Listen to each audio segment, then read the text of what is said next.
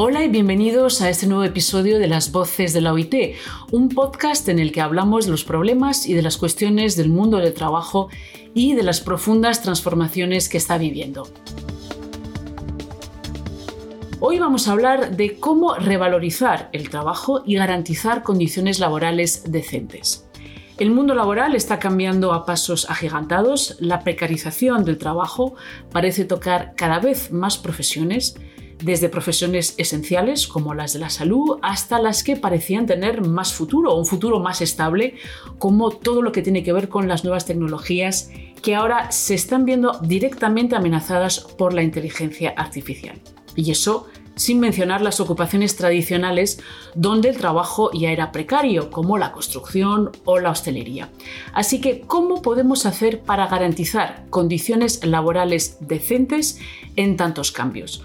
Hoy vamos a hablar de este tema con Luciana Zorsoli, especialista en temas laborales y profesora de la Universidad de Cardiff, que está con nosotros en el edificio de la OIT para asistir a la octava conferencia sobre regulación del trabajo decente. Hola Luciana, gracias por estar con nosotros. Hola, muchas gracias por invitarme y muchas gracias ah, por escucharnos a todos los oyentes que, estén ahí.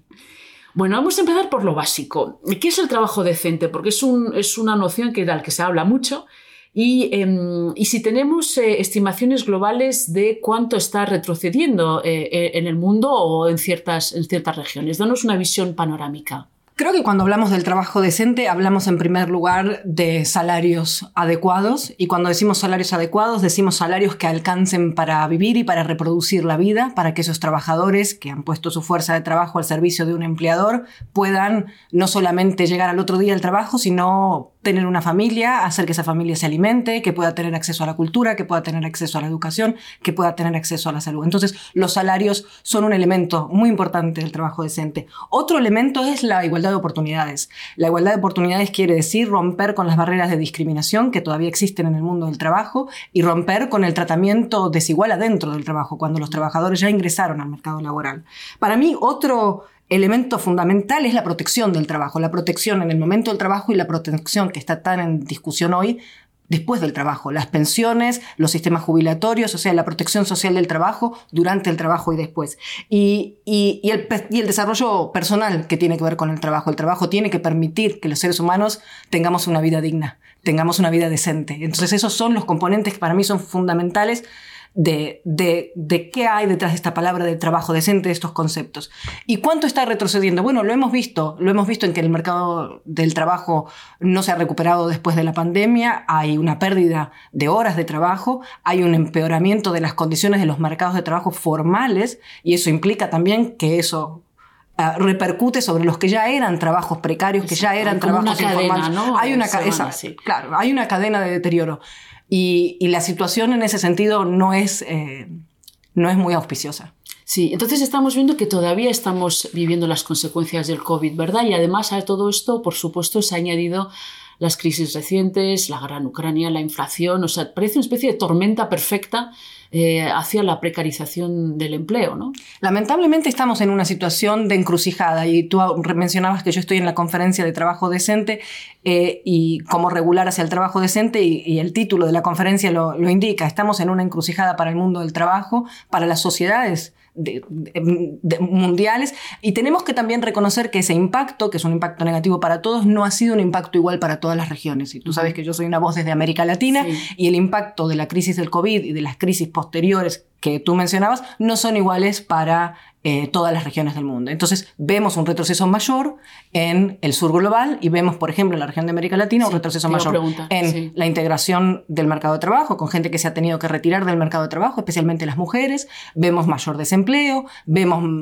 peores indicadores para el empleo joven y esas son condiciones estructurales que van a determinar no solamente este momento, y aquí es la, luz roja, la señal de alerta, sino los próximos años de los mercados de trabajo. Sí, además estas circunstancias han agravado unas tendencias que ya existían, pero que se han acelerado. Y yo no sé si en, estos, en estas comparaciones que hacemos un poquito con el antes y el después del trabajo decente, eh, no nos referimos a una época un poco dorada cuando se parecía los últimos 20, 30, 40 años que se, se estaba creando como una especie de estructura legislativa, en parte creada por la OIT, y, em, también condiciones que, parecían mejorar y que de pronto eh, se, ha ido, se ha ido todo al traste, o, eso es, una comparación un poco quizás limitada eh, en el tiempo. A veces, muchas veces me, he hecho esa pregunta. Es una pregunta muy buena. Desde ya lo que desde los países europeos se consideraron las condiciones estándar del empleo, ¿no? las Standard Employment uh, uh, Conditions,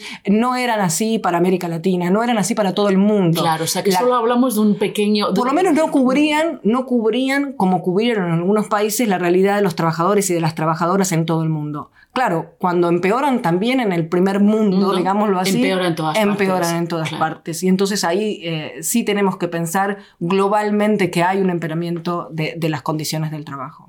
Entonces, em, para mejorar esta situación, hay que pasar por una nueva definición del trabajo decente. Eh, ¿qué, son las, si tenemos que repensar un poquito el edificio laboral como lo hemos conocido hasta ahora, eh, cuáles son los primeros pasos para poder afrontar lo que además se avecina van a ser cambios todavía quizás que van a ir más deprisa, ¿no? Justo estos días en la OIT hemos estado discutiendo cómo regular y cómo enfrentamos eh, eh, desde, desde, los distintos actores, desde los distintos miembros del mundo del trabajo, el crecimiento de las formas atípicas del trabajo. Si consideramos esa forma típica, que era el empleo permanente, que era el empleo seguro, que era el empleo para la vida, para desarrollar la vida profesional de una persona, bueno, hay un crecimiento indudable de las formas atípicas del trabajo. Y con formas atípicas, para que las personas que nos escuchan no entiendan, decimos aquel trabajador que quizás trabaja un tiempo en su trabajo y luego lo pierde, o que trabaja en forma parcial, no todo el día, o aquel trabajador de plataformas, por ejemplo, que es algo que hemos estado discutiendo mucho, que trabaja conectándose por su teléfono unas horas y después tiene flexibilidad para hacer otra cosa, quizás puede, quizás no. Y, y entonces todas esas formas atípicas del trabajo nos hacen preguntarnos cómo vamos a definir el trabajo de aquí en adelante. Claro, porque a lo mejor lo atípico se vuelve normal. Exacto, porque además cada vez es un universo más grande de trabajadores. Y es la expectativa también de muchos que ingresan al mercado de trabajo, tener ese tipo de, de empleos. ¿Qué me parece a mí importante? Primero que nosotros tenemos que hacer visible que que la organización de esos mercados de trabajo, que la forma en que se regula ese trabajo, que los cambios en esa organización no están dados ni por la tecnología, ni por leyes naturales, ni por cosas que vienen dadas. Es una decisión de las personas, es una decisión de los estados, es una decisión de los gobiernos, de los organismos regularlo y organizarlo. mercado Exacto. Es, quiero decir con esto que la historia es una historia viva, la historia del trabajo siempre ha sido una historia viva. Y la OIT ha sido siempre un lugar, por ejemplo, destacado para escuchar eso que está pasando. Aquí se reúnen eh, eh, gobiernos, empleadores y, responsables. Y entonces tenemos que atender a eso. Ni la tecnología nos dictamina la forma de organizarnos, ni la historia está escrita de antemano. Tenemos que pensar en forma libre, en forma abierta, cómo mejor organizar el mundo del trabajo. Desde ya, la base fundamental de eso es garantizar derechos, es respetar la dignidad. Y es mejorar la condición de los que venden su fuerza de trabajo y viven en situaciones que no son las ideales. Y además pensar en las particularidades, lo decías antes, de las regiones. No es en este momento la misma situación en América Latina que en Europa, bueno, nunca lo ha sido, obviamente, pero digamos que ha habido y se está notando que desde el COVID las diferencias se han, aumentado. Hay algunos países que se han recuperado de la COVID, otros que todavía están ahí eh, luchando, o sea que esto es algo que también hay que tener en cuenta. Claro, desde ya, y además tenemos que reconocer que las, porque, porque los contextos importan, las sociedades importan, las formas en las que esas sociedades han organizado previamente su legislación, su trabajo, sus mercados de trabajo, nos tienen que importar. Pero, insisto, tenemos que tener una actitud viva, una actitud despierta, una actitud imaginativa sobre el mundo del trabajo para dar respuesta a esta nueva realidad sabiendo que el piso siempre tiene que ser defender los derechos del trabajo. Esta nueva realidad se va mm, a aplicar sobre todo a los jóvenes, los jóvenes que se enfrentan a un mercado laboral muy complicado, mucho más eh, inestable que el de sus padres, eh, y eso que todavía no, no en fin, no, era lo, más estable, pero bueno, ellos yo creo que ya han asimilado que durante su vida laboral van a tener que eh, cambiar de trabajo, van a tener que totalmente, y, em, y yo no sé si, bueno, se está viendo también que para ellos el trabajo no es el mismo, no tiene el mismo valor, no tiene quizás la misma importancia eh, en sus vidas, quizás justamente porque eh, por esa eh, gran precarización y por esos cambios que, desconocen totalmente, porque nadie sabe muy bien cómo va a evolucionar todo eso. ¿Qué se les puede decir a ellos para decirles que pese a todo van a tener un trabajo decente? Yo creo que lo, partimos del punto anterior. Los trabajadores tienen que saber que, cualquier persona tiene que saber que dentro de los derechos fundamentales del trabajo, como les decimos nosotros, está el derecho a organizarse. Ese es un derecho que, que la OIT ha usado como bandera, que los trabajadores ah, llevan consigo desde su propia formación y creo que eso es lo que permitirá que colectivos de trabajadores jóvenes, como estamos viendo en las plataformas, por ejemplo, se organicen y encuentren cuáles son sus demandas, qué cosas ellos eh, quieren, qué cosas ellos a veces nos objetan incluso a los académicos diciéndonos, no, ustedes critican estos elementos, pero para nosotros estos elementos, la flexibilidad es uno, es un elemento importante, es un elemento que nosotros evaluamos positivamente. Sí, porque hay algo que sí saben hacer es movilizarse y además en nuevas de nuevas formas, no solamente con formas tradicionales de movilización, sino distintas. Y esa sería la clave también. Para mí una de las claves es que podamos escuchar esas voces, que desde ya garanticemos eh, y sea garantizado el derecho de la organización, el derecho a la sindicalización de esos trabajadores, porque esos colectivos de trabajadores que pareciera que funcionan bajo lógicas distintas han encontrado sus formas, como vos bien decís, han encontrado sus formas vía los grupos de WhatsApp, han encontrado sus formas en los forums de las, de las, eh, de, las comunidades en distintas plataformas. Y bueno, nos enseñarán también eh, nuevas formas de organización y nuevas formas de demanda, pero sin duda tienen intereses comunes y sin duda si los pueden representar van a poder guiar al mercado de trabajo y en la negociación colectiva eh, la defensa de sus intereses. Sí, esa sería la forma de realmente adaptar las legislaciones eh, a lo que está pasando, porque estamos aquí en la OIT, en una conferencia, está muy bien, muy bonito, pero luego hay que aplicar todo esto a una realidad que normalmente siempre va más deprisa que los legisladores. Entonces, eh, hay que siempre, tú, tú, dirías que lo que siempre hay que estar es negociando, intercambiando, escuchando. Bueno, el diálogo, el diálogo es un elemento fundamental del, mandato de la OIT y para nosotros que estudiamos el mundo del trabajo es donde nosotros aprendemos y, podemos captar qué es lo que está sucediendo. O sea que escuchar y tener ese diálogo abierto es parte del camino para construir. Después creo que hay otro elemento que es... Eh, revisar cómo los estados se, desenvolvieron en los últimos años en relación con el mundo del trabajo.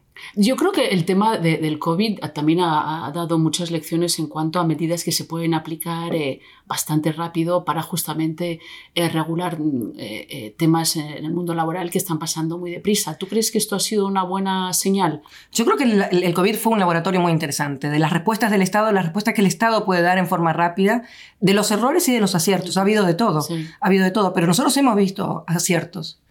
Perdón. Sí, porque una cosa es justamente es poder aplicar unas legislaciones y adaptar el mundo laboral lo más, eh, lo más rápido posible a, lo que está cambiando. Eh, em, eh, vamos a pasar un poquito a América Latina porque tú te especialistas en esto, sobre todo lo que pasa en Argentina. cuéntanos un poquito qué es lo que estás analizando y, cómo se pueden extrapolar estos datos al, resto, al resto del continente.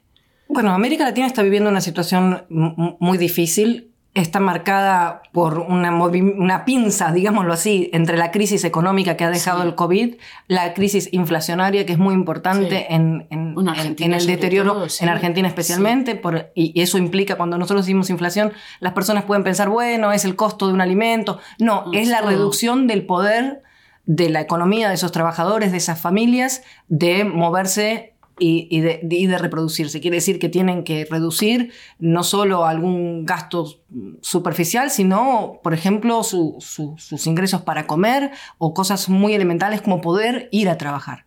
Entonces, el, impacto de la inflación es un elemento muy importante de la crisis económica en general y después el deterioro del trabajo, porque también un efecto de la, la desmejora de la situación económica es que el lo que sacamos del trabajo no nos ayuda para vivir, no nos sirve, no nos alcanza eh, para vivir. Y esa es la situación en la que está la Argentina hoy.